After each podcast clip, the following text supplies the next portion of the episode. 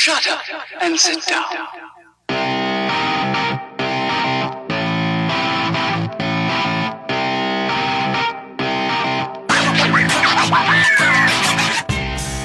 Du hörst den Kondensator, eine Sendung über Neues aus der Podcast-Welt. Heute sprechen wir über Studiolink auf dem iPhone.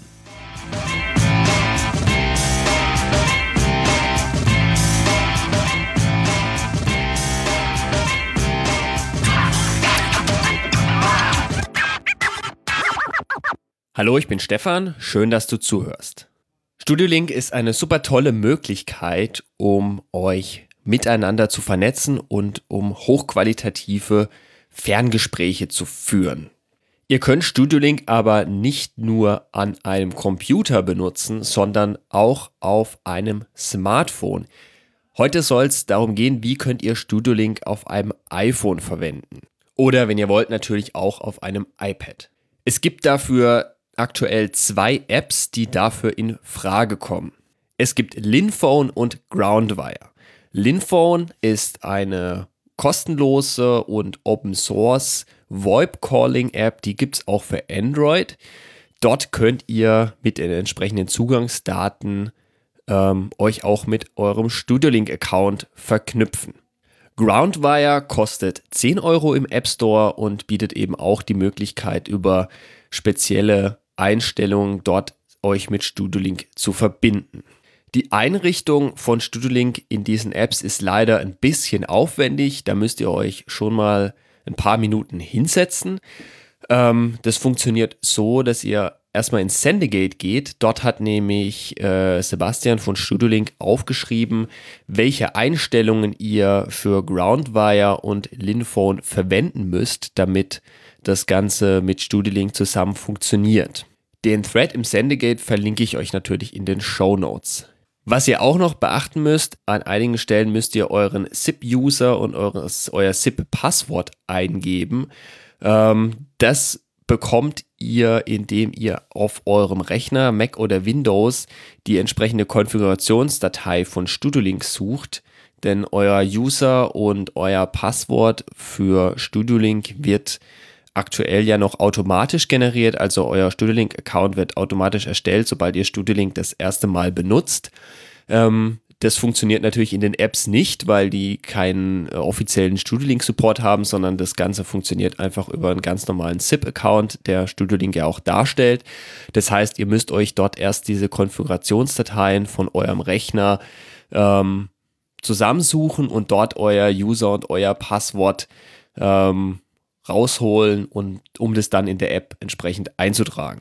Wenn ihr das dann gemacht habt, könnt ihr euch ganz normal, wie ihr das von Studiolink kennt, ähm, mit Studiolink verbinden und Anrufe tätigen. Es haben auch schon einige ausprobiert im Sendegate und die schreiben, dass es super funktioniert. Groundwire ist da der Favorit, aber Linphone soll auch ganz okay funktionieren.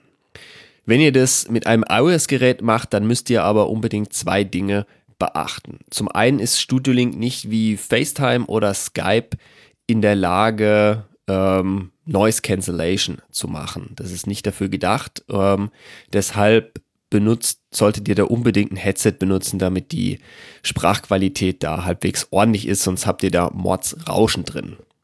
Ihr könnt die Sprachqualität auch noch weiter verbessern, wenn ihr nicht das Standard-Headset von iOS benutzt, sondern die Möglichkeit benutzt, die Ralf Stockmann auch mal aufgeschrieben hat als Weihnachtsspecial.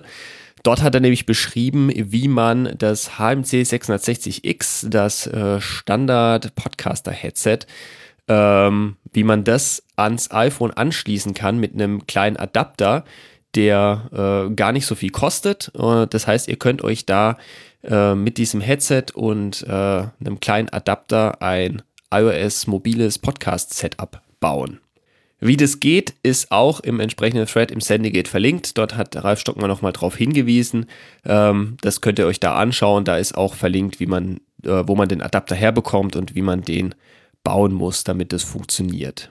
Außerdem hat natürlich ein iPhone oder ein iPad äh, nur eine Verbindung über WLAN. Es gibt Möglichkeiten, sich Adapter zu kaufen, die man unten in den, äh, in den Anschluss des iPhones reinstecken kann und dann da auch LAN-Kabel anschließen kann. Das funktioniert seit iOS 10 problemlos. Das wäre eine Möglichkeit, da eine bessere Verbindung hinzubekommen.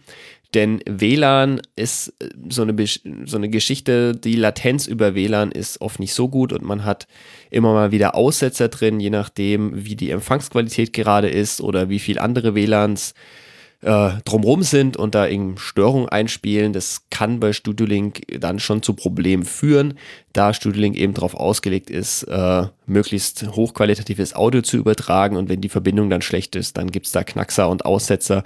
Das ist dann unschön.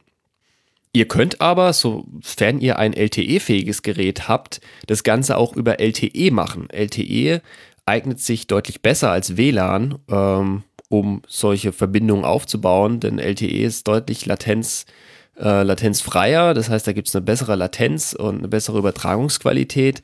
Ähm, das heißt, wenn ihr die Möglichkeit habt, das über LTE zu machen, dann macht es doch. So viel Bandbreite braucht es nicht. Das heißt, äh, euer Datenvolumen wird ja nicht so extrem schnell aufgebraucht und ihr habt dann eine deutlich stabilere Verbindung. Das haben auch schon einige ausprobiert. Es gibt auch eine kleine Diskussion im Sendegate, ob man nicht die Konfiguration der Apps ein bisschen vereinfachen kann, dass man das nicht alles manuell eintragen muss. Ähm, es gibt nämlich zum Beispiel in Groundwire vorkonfigurierte Dienste, die man dann nur noch auswählen muss und dann nur noch User und Passwort eintragen muss.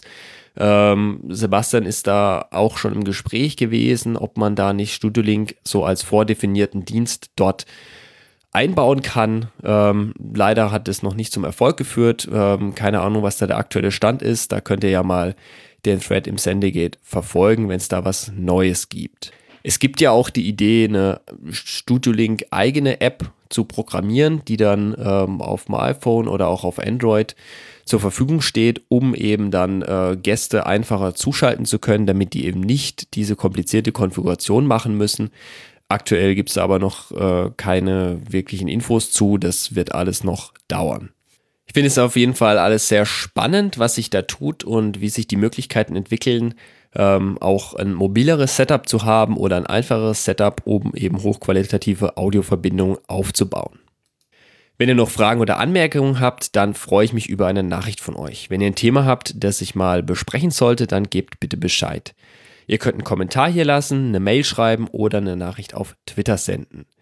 Alle Links dazu findet ihr in der Beschreibung. Ich danke euch fürs Zuhören, empfehlt den Podcast weiter, macht's gut, bis zum nächsten Mal.